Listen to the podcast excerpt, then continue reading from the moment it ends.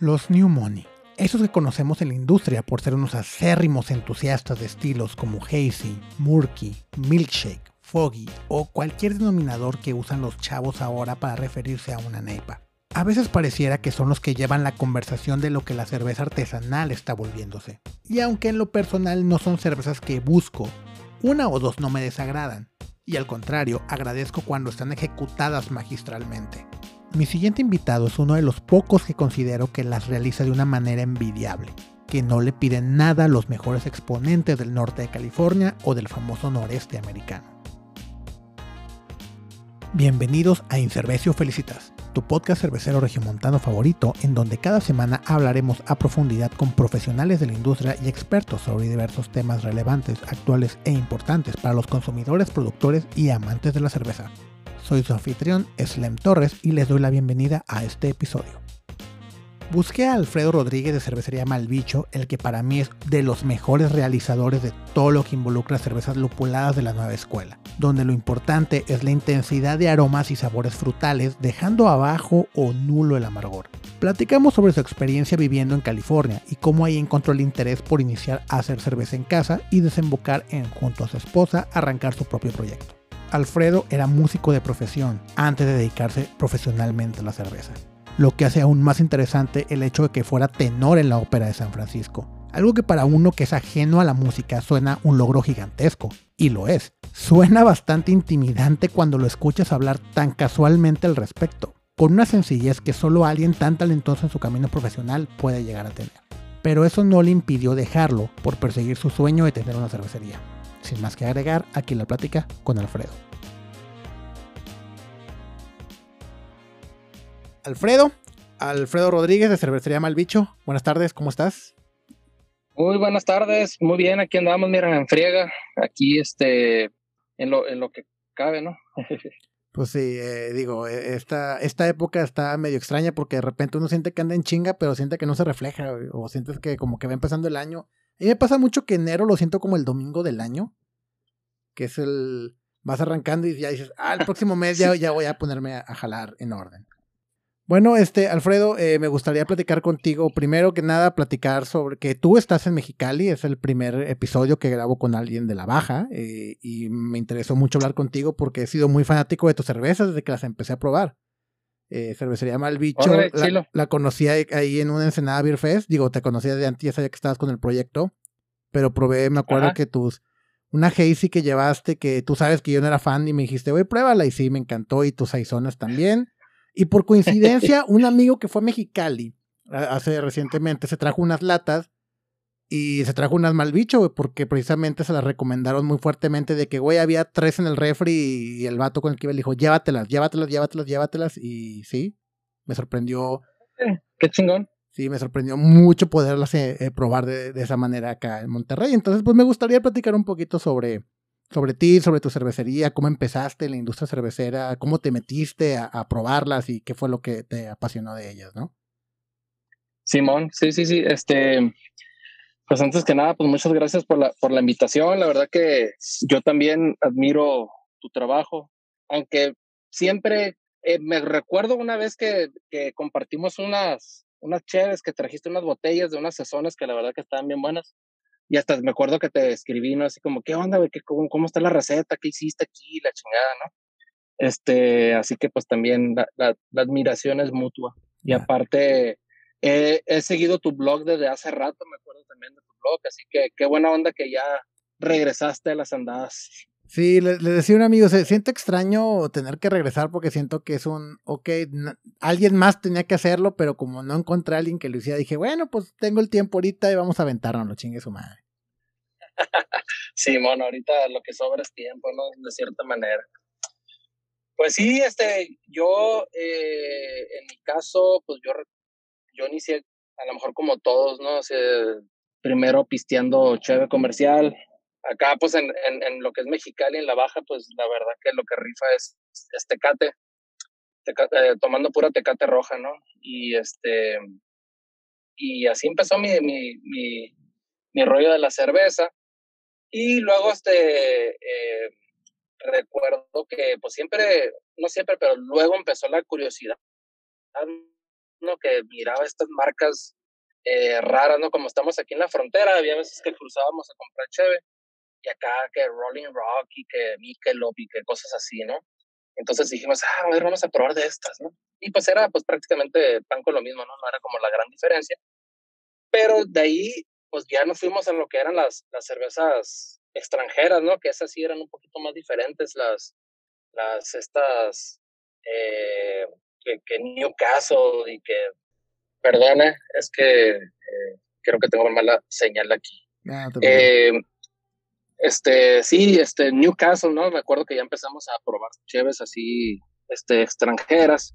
Y esas sí, yo creo que fueron las que sí eran bastante distintas, ¿no? A lo que estaba acostumbrado a tomar.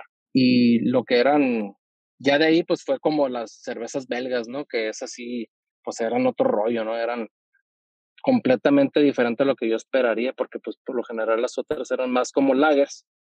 Y aquí este, ya estábamos probando cervezas estilo belgas acá con un chorro de carácter, ¿no? Y, y, así, así fue como fuimos este, descubriendo lo que es la cerveza artesanal, ¿no?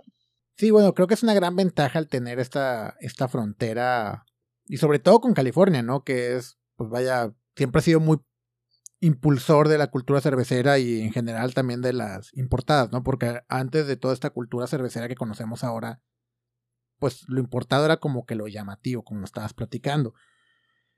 Pero desde, desde, que estabas, ustedes cruzaban y empezaban a comprar cerveza allá, ya veían estas marcas locales de California, ya les empezaban a interesar o simplemente era puro, vamos a probar como que las etiquetas raras, ¿no? Sí, exactamente. Recuerdo bien, o sea, yo, yo creo que la primera cheve que probé así artesanal ya americana, pues era Sam Adams, ¿no? Sam Adams, esa fue la, yo creo que para muchos debe haber sido su primer cheve artesanal, eh, ya americana. Y, y, de ahí también recuerdo mucho la Sierra Nevada Pale ¿no? esa sí me acuerdo muy bien porque era bien amarga, ¿no? Y así de que, ay, güey, está, está, ¿qué onda con esta cheve, no? Está súper amarga.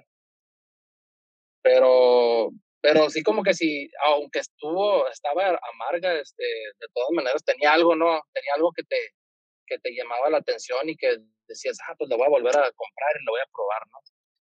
Y, este, y así, así fue como, como inició el amor por el lúpulo, yo creo.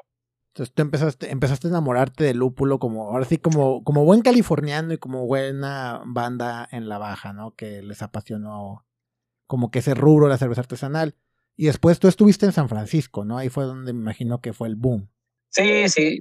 De hecho, fíjate, eh, fue cuando me fui a Los Ángeles. Este, ahí estuve en la escuela primero y ahí estaba curiosamente a súper cerca de lo que es este The Brewery, ¿no? Ahí en, en Plasencia. Y, y, nunca fui. Nunca fui porque realmente no sabía qué onda con esa cervecería ni nada por el estilo. Pero ahí estaba, ¿no? Y, y ya luego cuando me di cuenta que estaba tan cerca de The Brewery, uh, la verdad que no, no, no me lo perdoné. Así como, o bueno, por otro lado digo, qué bueno que no me di cuenta, si no, quién sabe si hubiera terminado la carrera. y luego recuerdo que, que como yo estaba en un coro ahí en la escuela, nos fuimos de tour hasta Washington y bajamos, ¿no? Lo que es Oregon y California, norte de California. Y sí me acuerdo, ¿no? Mucho de, voy a ir a esta cervecería, ¿no? Y me tocó ir a The Shoots, por ejemplo, ¿no? Y, y a otras que ahí que se cruzaron en el camino. Y recuerdo mucho haber ido a Santa Rosa, California. Y me acuerdo que iba con mis compas ahí, compañeros de la escuela, ¿no? Caminando por la, por la calle esta principal de ahí de Santa Rosa. Y volteé y vi la cervecería Russian River, ¿no? Y yo me quedé, ¿y esta cervecería qué pedo, güey? En el medio de la nada. y me fui de paso, güey, y no llegué. Y luego que descubrí, ¿no? Que era Russian River, qué es lo que era, ¿no? Así como que a la madre, güey, o sea, me perdí haber entrado a Russian River, a lo mejor había Planes de Younger en aquel entonces. Claro, que es el, es el santo grial de los Hopkins. O sea, podemos tener esta novedad de IPAs variadas nuevas, pero creo que Pliny the Elder al menos, y en particular ahí me gusta mucho Blind Pig, siguen siendo como estos iconos, ¿no? De, de cervezas lupuladas clásicas. Digo, por algo todos le, le rendimos tributo a, a el Urso, ¿no? Exactamente, ¿no? Pues es el, el padrino del lúpulo, ¿no? Pero sí, o sea, estaba como totalmente, apenas estaba yo descubriendo lo que era la cerveza artesanal, entonces no estaba como enterado todavía, ¿no? Entonces no puedo creer que pasé por ahí y no llegué, ¿no? Ya luego, ¿no? Así como que si a la madre, pues, o sea, me muero por, por, por ir, ¿no? Todas las veces que pueda y esa vez, así como vi esa cervecería ahí y la vi así como sin chiste ni nada, ¿no? Yo dije, nah, pues sí, me fui de paso. Pero bueno, el caso es de que ya de ahí, cuando ya me, me, me gradué, eh, me fui a vivir a San Francisco.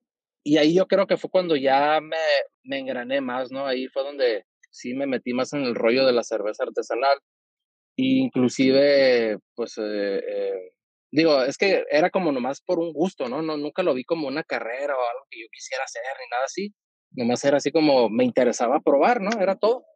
Y ahí fue donde se, se, se me metí ya a lo que era el, el, este, el club de cerveceros caseros, ¿no? De ahí de San Francisco. Y, este, y todo eso se lo debo a, mi esposa, este, porque ella fue la que me regaló el, el primer kit para hacer cerveza casera, ¿no? Ok, ¿de qué años más o menos estamos hablando para poner en contexto? Eh?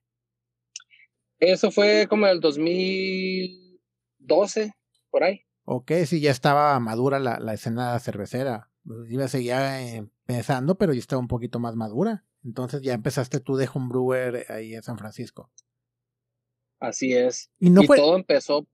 Adelante. Y, y no era muy complicado porque tengo entendido que San Francisco es como que o sea, no sé si en aquel entonces sí eh, lo era como es ahora, ¿no? Que pues eran depas, o sea, son depas pequeños, es, o sea, no es como que este cliché de que estamos en, en nuestras cocheras amplias con el espacio suficiente, ¿no? Ah, exactamente, sí, no, el, el espacio ya es súper reducido, ¿no? Sobre todo en la ciudad, en lo que es San Francisco en sí.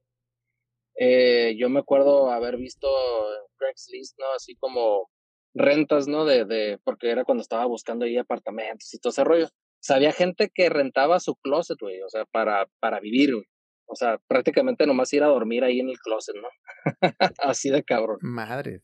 Eh, te decía que todo inició porque ya ves como uno cuando está iniciando con este rollo de probar cheves y la madre, te quieres acá como súper experto, ¿no? Y empiezas a criticar todas las pinches cheves acá de que, no, pues esta cheve tiene esto, tiene lo otro. En aquel entonces no, no existía lo que es Antap, pero, este, o sea, yo me imagino en aquel, si, si hubiera existido, yo hubiera sido ese cabrón que le pone un cero, un media colcholata o algo así como, ¿qué, qué onda con esta cheve, no? Así bien, bien crítico, ¿no? O sea, bien, bien, este, pues bien mamón, ¿no?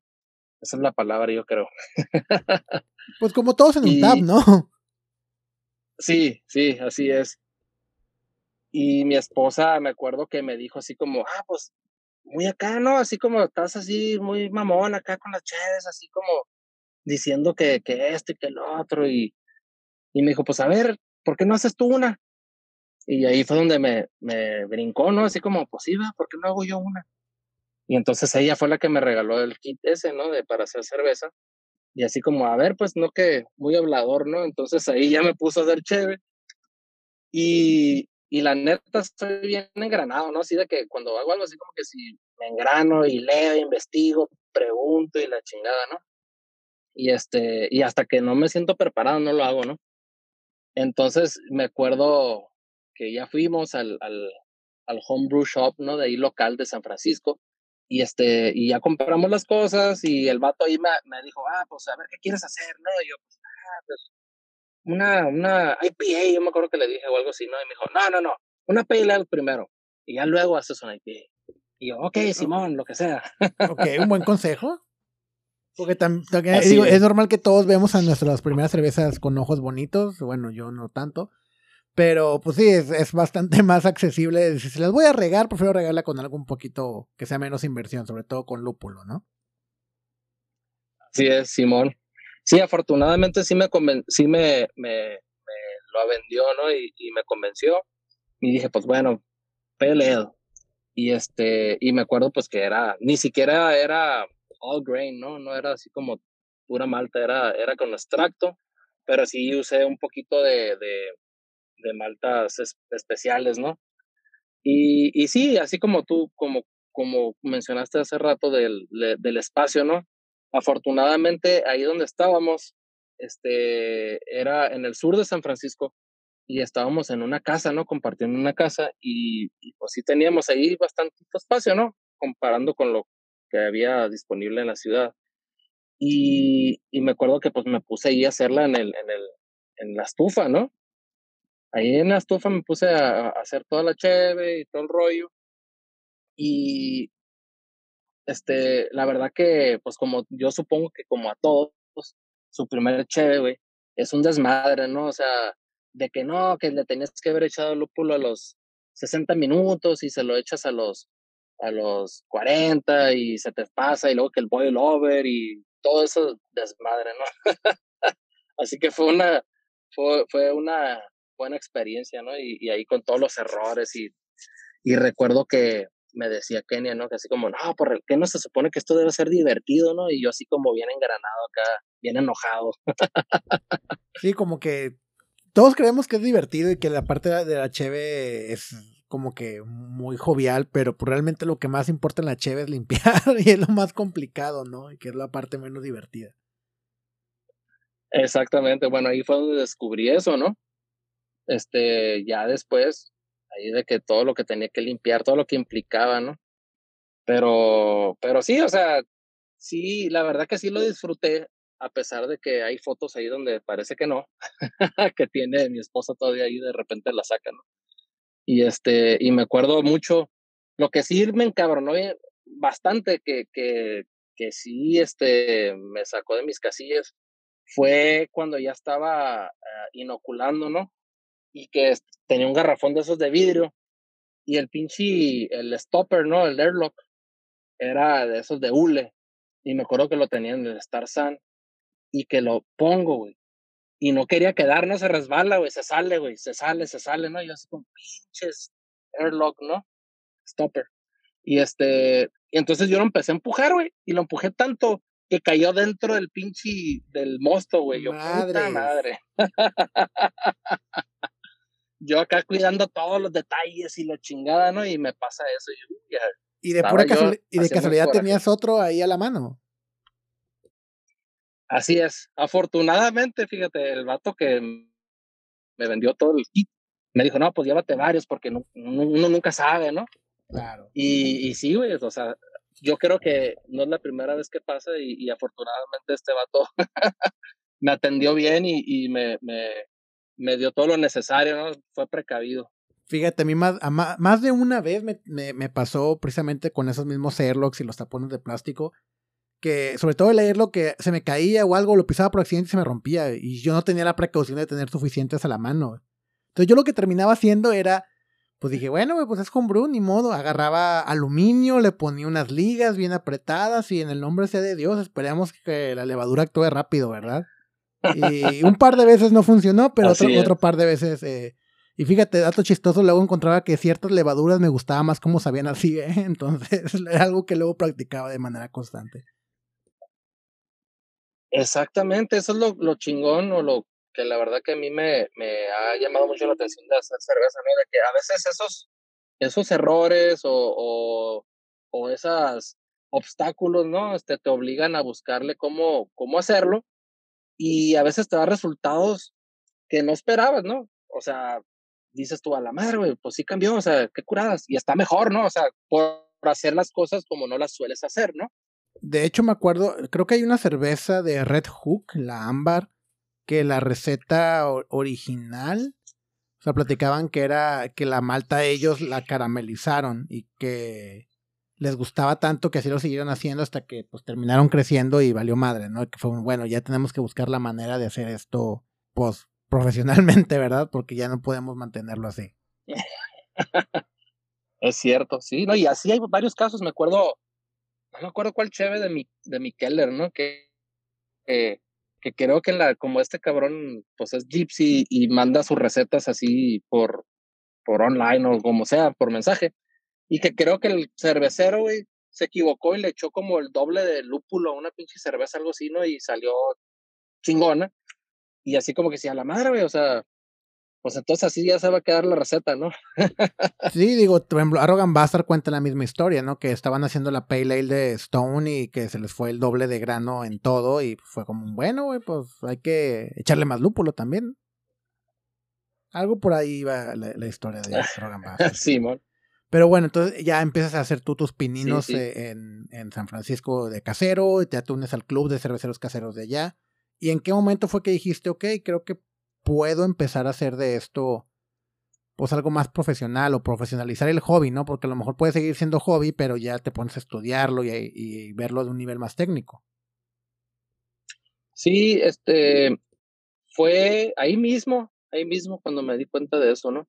Recuerdo, digo, no por presumir, ¿no? Pero en el, ahí en el, en el club de los cerveceros de San Francisco, eh, nuestras reuniones eran en Anchor, este, en la cervecería, ¿no? Ah, muy, y estaba bien. Sí, no, estaba chingoncísimo, güey. La neta que, o sea, pisteé Anchor a morir, ¿no? Porque pues siempre las juntas de que, aparte de que todos llevaban sus homebrews para, para compartir, al final todavía tenían así como, teníamos la barra abierta por como por una hora, ¿no? Entonces ahí me tocó probar de todo, ¿no? Y aparte de los tours y la chingada. A ver, la neta estuvo muy chingón. La misma cervecería, o sea, los organizaba, o sea, no era como que ustedes random se juntaban ahí, sino que ellos los abrazaban y los involucraban. Eh, realmente ahí, yo creo que el club de cerveceros de San Francisco ya tiene muchos años. Entonces ya hay como un vínculo ahí con la cervecería Anchor. Y ya tenían como un acuerdo ahí donde podíamos usar su, su espacio, tienen ahí como una barrita, ¿no?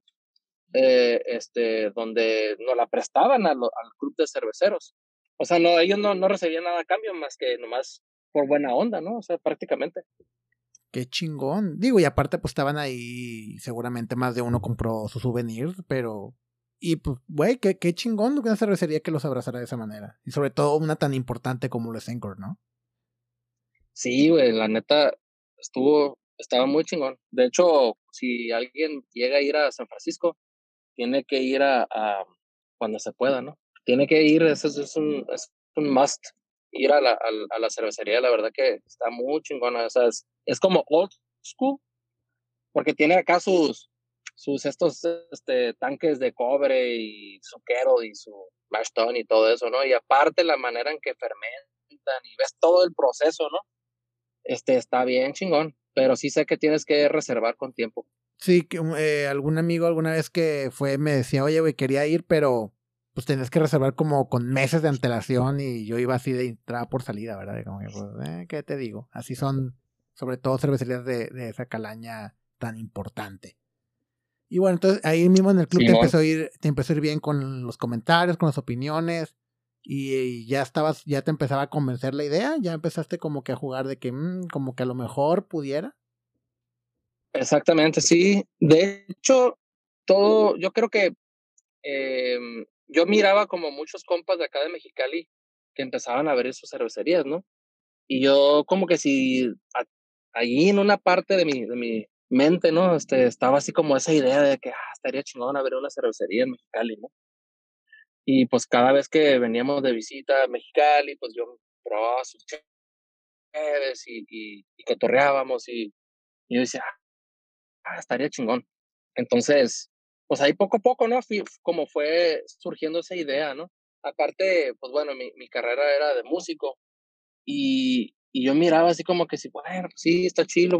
De hecho, pues era mi pasión, ¿no? Eh, la música. Y, por eso me fui para allá y, y de repente, pues yo miraba así como que sí, ah, ¿sabes qué? A lo mejor y, y va a ser bueno tener un plan B, ¿no? Porque sí estaba muy, muy difícil la, lo que es este, eh, la carrera en música. O sea, a ver, pasaste de una carrera que es complicada eh, para vivir como lo es la música a una que a la cervecería como plan B. O sea, la cervecería era un plan B. Sí, yo sé que suena chistoso, ¿no? sí, suena como, que un, como que te gusta, te gusta vivir al límite, ¿verdad? La neta sí, güey. Yo creo que, que todos se, se, se, ríen de mí por eso, ¿no? De que, ah, pues te vas de músico a cervecero, ¿no? O sea, ninguno de los dos te va a dejar nada, o sea, de, lana, ¿no? o bueno, por lo menos va a estar muy cabrón, ¿no? Sí, sí, sí. Pero, pero sí, así fue, así fue el rollo. Este, yo acá estaba súper engranado en lo que era la música. Y, y, y deja tú, güey, o sea, no era ni siquiera, si, si, si me hubiera engranado en lo que es el pop o en el reggaetón, güey, yo creo que ahorita, pues ya Otra cosa hubiera sería, ¿no? comprado varias cervecerías, ¿no? Pero no, ¿cuál? Güey? Era, era música clásica, ¿no? Lo Sí. que es la ópera. Entonces, yo ahí estaba en la ópera de San Francisco y, y este, y yo pues de acá con, ya sabes, ¿no? Cómo a uno le gusta soñar, ¿no? Y tiene grandes expectativas y, y te imaginas todo lo que va a suceder, ¿no? Y ya cuando estás ahí, dices tú, a la mar, ¿no? Pues sí está más difícil de lo que yo creí, ¿no? Y este, y digo, ahí pude haber seguido toda mi vida, ¿no? Y hubiera estado bien. Pero este, poco a poco fue como ganando esa parte, ¿no? De que, ay, ¿qué pasaría si abriéramos una cervecería, ¿no? Y entonces ahí fue donde eh, ya me metí yo a trabajar a una cervecería, de hecho, ahí en San Francisco. Y, y ahí estuve como por como un año. Y digo, era chalán, ¿no? O sea, era de, de, de lavar barriles y que, y este, barrer y trapear y, y al momento de estar enlatando, pues ahí estar empaquetando la cheve y, y puras de esas, ¿no? Y eso a la par de tu Pero- trabajo en, en la ópera. Sí, de hecho, de hecho, este, era, era como mi, mi otro trabajo, ¿no? No, cuando estaba en San Francisco llegué a tener como cuatro trabajos a la vez, o algo así. O sea, Madre. andaba en- por todos lados, ¿no? o sea, me tocó ser, era, estaba cantando la música, estaba, trabajé en una escuela, me acuerdo, estaba trabajando en una escuela de, de como de, de, de- de una secundaria, y luego también, güey, me metí a trabajar a, no sé si has escuchado estas tiendas que se llaman Bevmo, que venden cervezas y venden licor de todo tipo, ¿no? Sí, las, Ah, pues las también- famosas licorerías que, y que manejan un chingo de cheve también, ¿no? Así es, entonces, la verdad yo me metí a trabajar ahí por eso, ¿no? Porque yo dije, ah, estaría chilo, pues ahí aprender de lo que es la venta de la cerveza y, y, y ahí, o sea, fueron como cuatro trabajos que llegué a tener, ¿no? A la misma vez. Pero sí, pero, pero estuvo, estuvo muy, muy padre, este, aprendí de todo y ahí en la cervecería esta que, que mencioné, este, la verdad que a pesar de que era ahí chalano, lo que sea, sí, pues estás viendo, ¿no? Estás preguntando, o sea, estás ahí pues ya adentro, ¿no? Y entonces eso ayuda mucho. Claro, sobre todo aprender las mañas, eso es creo que crítico en una cervecería, porque pues una receta cualquiera te la puede regalar y mm, puedes intentar seguirla, pero el toque de qué pasa cuando están los problemas, ahora sí que el troubleshooting para mí creo que es lo más importante en una cervecería. Exactamente, sí, no, sí, totalmente de acuerdo. Hay un, un, un cervecero, perdón, adelante. Dime, dime, dime. No, te iba a decir nomás que hay un cervecero, eh, el de ah, La Cumbre, no me acuerdo su nombre, pero el vato, este, pues es famosísimo, ¿no? Por sus IPAs y todo este rollo. Y él, en una entrevista recuerdo mucho ver que dijo, no, dice, o sea, uno aprende a hacer chévere, o sea, rápido, ¿no? O sea, ponle que llegues como un 90%, ¿no? De lo que necesitas saber para hacer buena chévere. Pero ese 10%, dice, para que tú lo aprendas, te va a tomar años, ¿no? Y los tienes que descubrir tú mismo, o sea, no es como que si alguien te los va a decir. Claro, luego es donde uno dicen, uno nunca termina de aprender, pero pues sí, nunca termina de aprender porque siempre hay algo, algo, alguna maña nueva que aprendes. Yo me acuerdo que mis primeras cervezas, ya profesionalmente hablando, pues era como que todo muy, o sea, estar obsesionado de que a ver qué tengo que hacer, anotaba todo, a ver, tengo que hacer esto, luego esto, luego esto, y estaba con el cronómetro y la temperatura y todo muy exacto, y luego ya se ha ido volviendo cada vez más intuitivo. Y creo que eso también es malo, porque luego cuando ya los tomas como muy intuitivo, te pasan más accidentes. Ya tengo varias cortadas y quemaduras que, que lo respaldan. Simón, ya la, la, las cicatrices, ¿no? Ya, ya hablan de esos errores. Sí, cuando uno dice que, lo, que uno le pone lágrimas, sudor y sangre a su trabajo en la cervecería, a veces no es nomás poético, es literal. Exacto. Y bueno, No, entonces, sí está bien. Bien entonces cabrón. ya empezaste a clavarte a trabajar en tener un, un par de trabajos relacionados con la industria de, de las bebidas, de la cerveza ahí en San Francisco. ¿Y en qué momento fue que dijiste, güey, voy a dejar mi trabajo, mis trabajos de acá y me voy a regresar a Mexicali a buscar emprender una cervecería? Simón, este, fue, yo creo que como ahí estaba en el, en el rollo de la música y estaba pues a la expectativa todavía, ¿no? Era así como que va a pasar. Y ahí fue donde, cuando decidimos, ¿no? Este, yo y mi esposa, como, ¿sabes qué? Pues nos regresamos. O sea, está bien. Aparte, pues estábamos en San Francisco, ¿no? Que es carísimo. Y, y sí, pues, estábamos bien. Digo, vivíamos, sacábamos para sobrevivir prácticamente, ¿no? Y dijimos, pues a lo mejor y, y, no perdemos nada, ¿no? Regresándonos y, y, intentar, este, a ver una cervecería. Entonces así fue que, que, que surgió la idea, ¿no? De que, ¿sabes qué? Un día así de que, pues estaba yo esperando, ¿no? Este, siempre me renovaban mi contrato en la, en la ópera. Y dije, pues voy a ver a ver qué me ofrecen. Si, si me ofrecen lo mismo que todos los años, pues igual y, nos, nos, regresamos, ¿no? Y así fue. Este, me ofrecieron pues prácticamente lo mismo.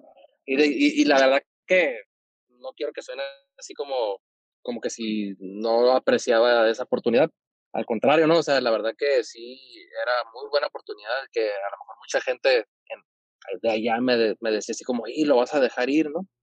Pero pues era así como, tenía esa, esa espinita, ¿no? Y dije yo, ¿sabes qué? Pues sí vale la pena, entonces nos regresamos.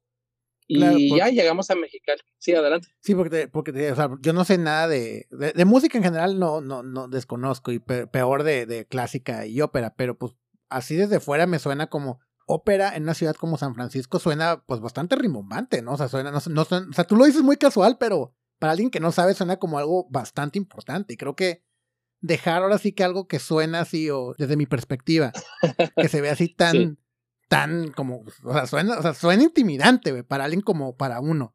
Y que lo dejaras para seguir, de que voy a poner una cervecería, pues sí son una apuesta fuerte. Sí, la verdad sí, este, y sí me acuerdo, ¿no? De, un compa de allá, que es del de músico también, y me decía, pues yo sí dejo la música, si fuera por algo que sea con el alcohol, ¿no? Que tenga que ver con el alcohol, o sea.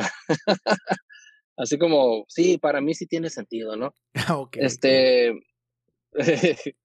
pero, pero sí, este fue, fue, la verdad que yo me acuerdo mucho, ¿no? De, de mis últimos días, ¿no? Mis últimas eh, presentaciones, ¿no? De que yo estaba tratando como de, absorber todo, ¿no? Yo decía, a lo mejor esto no lo vuelvo a vivir jamás, ¿no? Y pues sí me acuerdo mucho, ¿no? Del, casi, casi yo en mi mente, ¿no? Despidiéndome del, del, del escenario, ¿no? Así como que sí, a la madre, qué chingón, estoy aquí adentro, estoy viviendo todo esto, ¿no? Que a lo mejor hay mucha gente que moriría por estar aquí, ¿no? Y, y yo pues ya, ya lo voy a dejar, ¿no? Entonces, sí fue, sí fue duro, fue duro, no fue fácil. Pero, pero pues hasta, hasta el momento la verdad que no me arrepiento de nada. O sea, de hecho, al contrario, ¿no? O sea, yo lo veo como, como un capítulo más y, y, y, no significa que vaya a dejar de, que ahorita lo tengo bastante descuidado, ¿no? Todo lo que es la cuestión de la música, pero yo sí tengo la esperanza de que un día pues voy a regresar, ¿no? A lo que es la música. A lo mejor cuando ya vea que tengo mi cervecería andando como yo quisiera, a lo mejor y ya pues tengo un poquito más de tiempo, ¿no? Pero, pero sí, o sea, sí, sí fue, fue algo algo difícil, ¿no? Fue una, una decisión difícil, pero que hasta ahorita, pues la verdad que no me arrepiento de nada.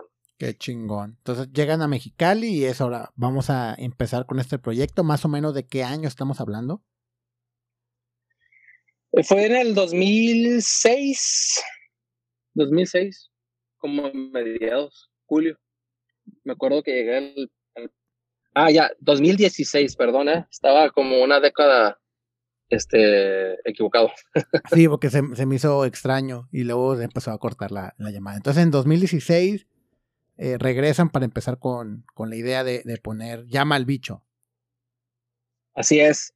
Sí, sí, desde un inicio pues estábamos nosotros eh, eh enfocados en, en, hacer nuestro proyecto y, sí, ahí fue donde inició este mal bicho, ¿no? La idea y yo creo que ya nuestro primer barril que vendimos fue como en diciembre, enero, en enero del 2017. Y pues empezamos así con algo súper leve, ¿no? O sea, unas ollas de tipo Blichmann, ¿no? Que como todo mundo, este, de, de 55 galones, ¿no? Y en fermentadores de plástico y así fue. Qué chingón. Y tú ya venías con la idea de enfocarte en hacer, digo, no, de, a mi perspectiva y porque te conozco, a mí me da la impresión que su book insignia o como que su especialidad son estas hazy, neipas, eh, cheves más enfocadas en la parte lupulada, en la parte jugosa, digámosle. ¿Y del principio fue así? ¿Fue planeado en vamos a atacar este mercado o cuál era tu idea? Sí, de hecho, esto es que me tocó probar estas cervezas, ¿no? Que Trillium y que Treehouse y todas estas cervezas. Y yo dije, ah, qué chingonas cervezas, ¿no? Este, bueno, me acuerdo de, de inclusive Harry Topper, ¿no? Que fue de las primeras. Y este, y me, me acuerdo que, que sí me, me, sorprendieron bastante. Y yo regresé con esa idea, ¿no? Así de que, ah, estaría chingón, o sea, no veo a nadie haciéndolas. Y digo, comencé a intentar hacerlas, ¿no? Porque al principio, yo sé que siempre dicen cuando, cuando haces una hazy, ¿no? Que no, que no, no busques la turbia, ¿no? Que esa no es la finalidad, pero pues realmente sí, o sea, cuando no tienes esa turbidez, realmente no tienes ese sabor que estás buscando. Y me acuerdo los primeros intentos, ¿no? De que acá habían unas que hasta parecía que las había filtrado, ¿no? O sea, hasta más, más claras que las pero el, el, el, el, esa era la idea, ¿no? La idea era hacer cervezas eh, de ese tipo. De hecho, una de mis, de mis inspiraciones más grandes ha sido una cervecería de San Francisco que se llama Cellar Maker. Sí, yo soy fan de ellos, excelente cervecería. Sí, yo, yo soy fan de esa cervecería. Yo recuerdo siempre que tenía la oportunidad de ir, iba, ¿no? Y hasta me conocían y todo el rollo y, y, cotorreábamos y todo el show. Y este, digo, nunca me soltaron sus secretos, pero, pero sí, sí hubo ahí una, una, una relación, bueno, un contacto, ¿no? Y este, y la, la verdad que los vatos, lo que, hace, lo que hacen con el lúpulo para mí es como magia, ¿no? Todavía no sé cómo lo hacen. Pero sí, yo tenía todo ese, ese, esa trip, ¿no? Ese, esa, esa manera de ver la, la cheve, esas interpretaciones, y, y, yo pues quería hacer algo similar. Y, y sí, o sea, mi primera cheve fueron unas cervezas turbias, ¿no? Con avena y, y estos adjuntos, ¿no? Va. Y, pero sí me gusta de todo, me gusta de todo, la verdad. O sea, yo soy fan de, de todos los estilos, o sea, de hecho. Va. Sí, te digo, yo la primera cerveza que me tocó probar tuya, pues fue precisamente una Hazy que me diste ahí en el Festival de Ensenada, que me encantó. Y luego recordé ahora que volví la, las volví a tomar aquí, que fue un. Este güey se especializaba en eso, es cierto. Y qué buenas te quedan, güey. La verdad, tengo que, tengo que aprovechar el hacerte un comercial aquí de qué buenas cheves haces. Pero desafortunadamente tu volumen es tan pequeño que no sales de Mexicali, ¿verdad? O sea, no podemos encontrar tus cervezas fuera de Mexicali o ya estás moviéndote en, la baja en general. No, ya, ahora sí, afortunadamente, este, ya hemos comenzado a, se han presentado las oportunidades, ¿no? Como ya para cocinar más en lotes más grandes, que eh, ahorita durante la pandemia, pues ha sido difícil para todos. Hubo oportunidad de pues ahora sí que maquilar chévere en otras cervecerías. Entonces ahorita ya estamos este, eh, haciendo lotes más grandes y ya estamos comenzando a, pues a mandar chévere para diferentes puntos ¿no? de la República. Inclusive pues chéves ahí para que la raza vaya y las pruebe. Y, y, también pues este es parte del crecimiento, ¿no? Y esperemos ya este año, ya cuando se, se pueda, pues ya este, tenernos Perdona por la señal tan fea que tengo aquí. No, no, te preocupes. Este, eh, así es, estamos maquilando chévere, estamos maquilando chévere y, y te digo que esperemos que ya, pues ese es el plan, ¿no? De ya cuando las cosas se, se acomoden este año, ya tener este, nuestras propias eh, instalaciones donde vamos a producir nuestra propia cheve. Pero por ahorita, este, pues estamos aprovechando, ¿no? Y estamos ya, ya podemos este, enviar cervezas a diferentes lugares. Inclusive ya a Monterrey ya enviamos y, y, yo creo que a lo mejor para la próxima semana tal vez ya anden unas cheves de Malbicho por allá. Qué chingón, ¿sabes de pura casualidad de quién las va a tener para venta? A ver, pronto. pero viendo para, para, para este, lo que es la, la región de ida y ya del centro del, del país, ¿no? Lo que es este, la Ciudad de México, este, Guadalajara y, y aquí en la Baja, ¿no? Este, y la verdad que nos estamos enfocando mucho en, la, lo que es la lata. Este, de hecho, yo, yo, yo estaba bien en contra, ¿no? De lo que es embotellar y enlatar la cheve, sobre todo este tipo de cervezas. Pero ahorita es lo que, a lo que me refiero, ¿no? De las oportunidades que durante la pandemia, pues como cerraron muchos los restaurantes, bares todo esto, y la única manera de poder este, eh, ofrecer tus productos pues, pues era en las tiendas, ¿no? Entonces por eso nos enfocamos mucho en lo que es la lata. y qué bueno, porque sí, digo, y, y, tengo entendido que ya sí hay bastantes productores que enlatan y también está el servicio de la enlatadora móvil, ¿no? Entonces usted da ciertas libertades de poder envasar tu producto y vámonos. Estabas platicando que eh, encontraron ya en, en, estas maquilas y eh, en el enlatar, sobrevivir un poquito en este tema de distribución, que tú estabas un poquito abnegado a, a, querer envasar ya fuera en lata o en botella, ¿no? Quieres, sobre todo por el tipo de cheve que manejas. Eh, correcto, sí, sí, sí. Este, decía eso porque para mí es como muy cruel, ¿no?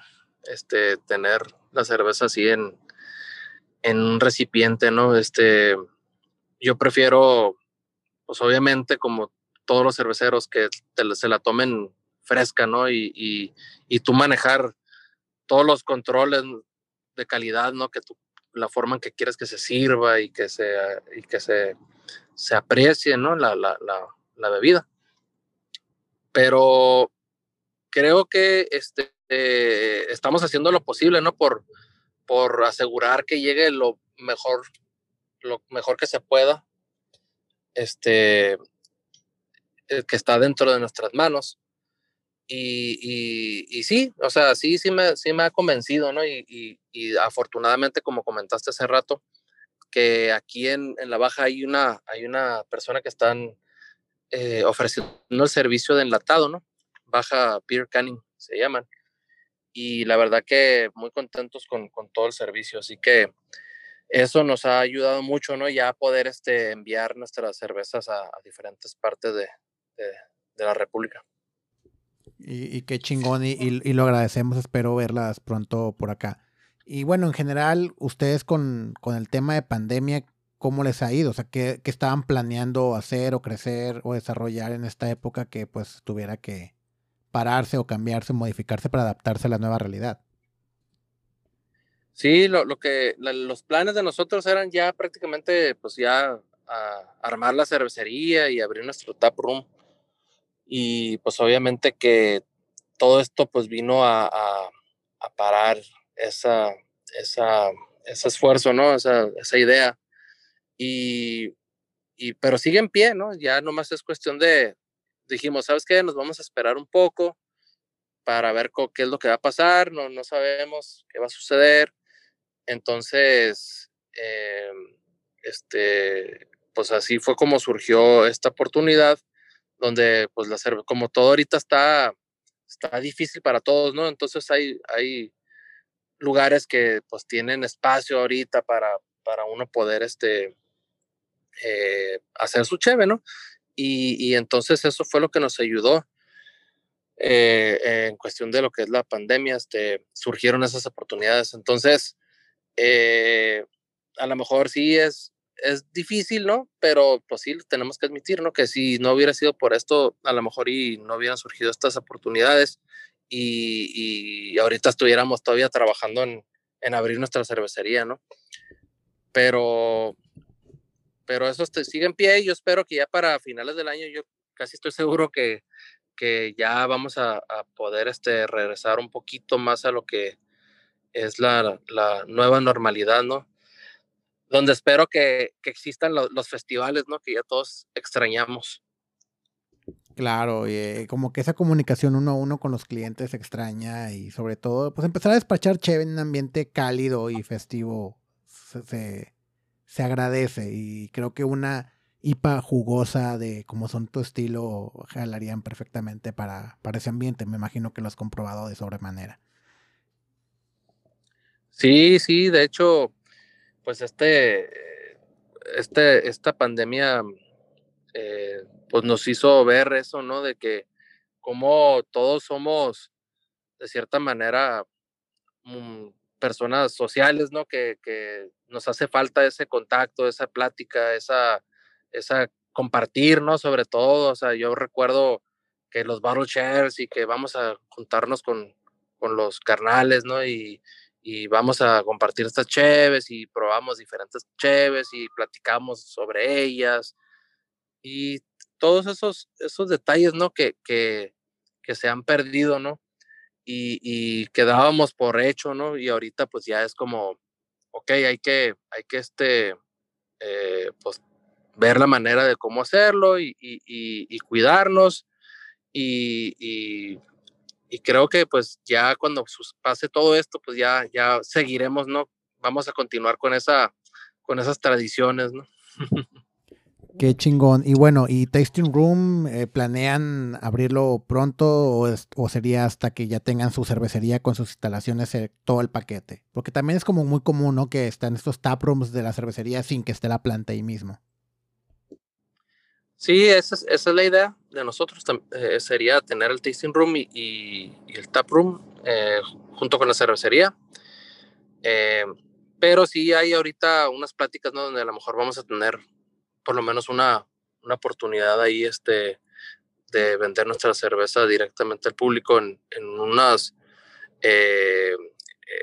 como cooperativas, ¿no? Este, donde va a haber comida y todo esto que pues prácticamente también eso, ¿no? A ellos, a todos, ¿no? Nos paró los planes, nos detuvo los planes por esta pandemia, pero la idea es tener este, el tap room y la cervecería, sí. Y ahorita los que nos abrieron las puertas, donde estamos, donde nos pueden encontrar si acaso la gente nos está buscando aquí en Mexicali, ahí en, Legión, Cervecería Legión. Ellos nos están este, apoyando mucho y, y ahí pues ahí pueden encontrar nuestras cervezas y nuestras latas. Qué chingón. Y bueno, con eso me gustaría terminar. ¿Dónde podemos encontrar Malbicho, ya sea en La Bajas o, en Mexicali, eh, para poder comprar? Porque te digo, esa experiencia fue un amigo que visitó, las encontró en, ¿cómo se llaman estas tiendas clásicas de ser? Que es una tienda muy clásica de allá de, de Mexicali, el Oasis, el... Ah, este, creo, no sé si, si la, tal vez en la abeja, a lo mejor fue en la abeja, autoservicio la, la, abeja. De hecho, curiosamente, fíjate, eh, o sea, nunca habíamos, como nunca habíamos vendido en lata, llevamos latas ahí. Yo creo que es el lugar que más vendemos cerveza en lata, ¿eh? es, es, es, este increíble, ¿no? Con una tiendita así en una esquina de una, de una colonia ahí, ¿no? Que, que venda tanta cerveza artesanal está, está muy padre. Yo creo que ahí fue donde las ha de haber conseguido. Ok. Pero también estamos, estamos en, en, otros lugares, en otros puntos aquí de, de, Mexicali. Pero si se meten ahí a Facebook o a Instagram, ahí pues ahí siempre compartimos todos los lugares donde estamos, ¿no? En diferentes puntos de, de la República. Ok, ¿y cómo los encontramos en redes sociales? Es cervecería Malbicho en, en Facebook y en Instagram, pues supongo que es lo mismo, como yo no soy el encargado de eso. sí, como que. Pero en Monterrey, en Monterrey ya me dijeron, vamos a estar en el lugar que se llama Esquina Edison. Uy, perfecto, ya con Fito, con Fito, Fito es la respuesta. Fito, exactamente. Eso, Fíjate, no quería decir su nombre porque dije, no, a lo mejor no vas a saber de quién no estoy hablando, pero parece ser que ya lo conocen, ¿verdad? E, es un meme en, la escena cervecera local el decir que Fito es la respuesta, porque Fito siempre nos trae unas muy buenas cheves. Y qué bueno que, que, tenemos este adelanto porque, no sabes, ahorita mismo, digo, este episodio va a salir así en semana, entonces esperemos que ya estén más o menos llegando. Pero desde hoy voy a empezar a, a comentarle al Fito que, que las consiga, que les mueva para acá. Órale, claro que sí, ahí le, le digo que, que, te envíe unas. Genial. Este, y, y, también me dice que, que por domicilio entrega van también. Fíjate que artes eso no en es, Instagram. Eso no estoy completamente seguro. Usualmente todas las cervezas que, que maneja eh, Fito, pues las sueles encontrar en Esquina Edison o directamente con él, pero pues es bueno saberlo y qué, qué excelente Fíjate, sin querer queriendo coincidió que van a llegar y que, y que decidí grabar aquí contigo. Ya sé, ¿verdad? Yo, pues yo no creo en las coincidencias, así que todo pasa por algo. Excelente, y, eso fue por esto. Pero bueno, Alfredo, no te quito más tu tiempo. Muchas gracias por eh, tomarme la llamada y por platicar un poquito de tu experiencia en, en, la industria cervecera. No sé si quisieras agregar algo más. No, pues al contrario, este, muchas gracias a ti y la verdad que espero pronto poderme dar una vuelta para allá para Monterrey y, y, ahora sí echarnos unas ahí con su carnita asada, ¿no? Como debe ser, para Carlos del Norte que ya no la sabemos. Y este, y pues sí, dar, dar el rol por allá. Este, muchas gracias a todos, este, y que pues nos apoyen y ya saben que ahorita está difícil la cosa. Eh, todos, todos, este, eh, las cervecerías van a agradecer que vayan y consuman, aunque, aunque sea para llevar, la verdad, porque sí está la, la cosa crítica. Y también otro que me están diciendo ahorita es de que vamos a tener este tienda en línea, así que pronto ahí esperan también eso.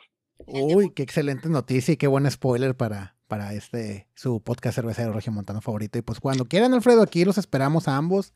Eh, aquí tienes tu casa y pues también tenemos unas saizones con bread y fermentación mixta que yo sé que te gustarían. Uf, esos son mis, mis debilidades. Pero bueno, muchas gracias, Alfredo. Muchas gracias a ti, Slem. Ahí estamos, cuídate mucho. En verdad les juro que fue sin planear el hecho que están por llegar latas de Malbicho Monterrey. Y pues qué buena primicia. Voy a esperar estratégicamente a lanzar este episodio para poder ir a acabarme las latas de sus cervezas antes de que escuchen este programa. Me da mucho gusto escuchar a buenos amigos como Alfredo que están logrando cervezas de nivel mundial, que la pandemia no los tiró y que al contrario se mantiene optimista y con planes de crecimiento para el futuro. En verdad, si encuentras sus cervezas en algún establecimiento, no duden en llevárselas y consumirlas con la brevedad que un producto como son las Hazy IPA lo requieren. Y muchas gracias por llegar al final de este episodio y si te gustó este programa te invito a seguirme en Facebook e Instagram donde me encuentras como arroba y a suscribirte a este podcast en la plataforma que sea de tu preferencia. Estamos en Spotify, Apple Podcasts, Google Podcasts y YouTube. Los te quiero mucho y nos estamos escuchando.